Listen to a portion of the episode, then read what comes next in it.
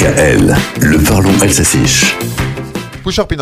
Nous avons la chance d'avoir en Alsace de nombreuses fêtes rurales, et on s'y amuse beaucoup. Je vous ai parlé hier de la fête de la tarte quetch de Wittisheim, autour de sa quatsch en alsacien du Ried.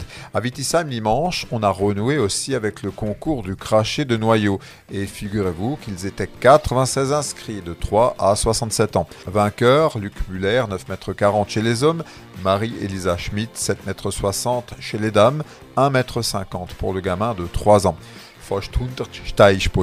Je mets au défi Fred et Héloïse d'en faire autant.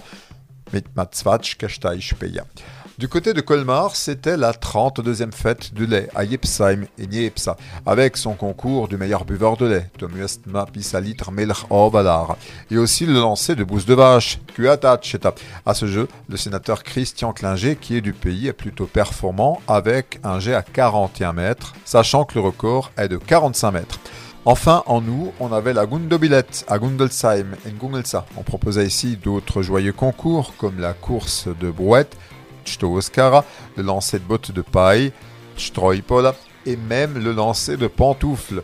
Héloïse sait y faire avec les tongs, elle n'aura pas de mal avec les schlopas de Gungelsa.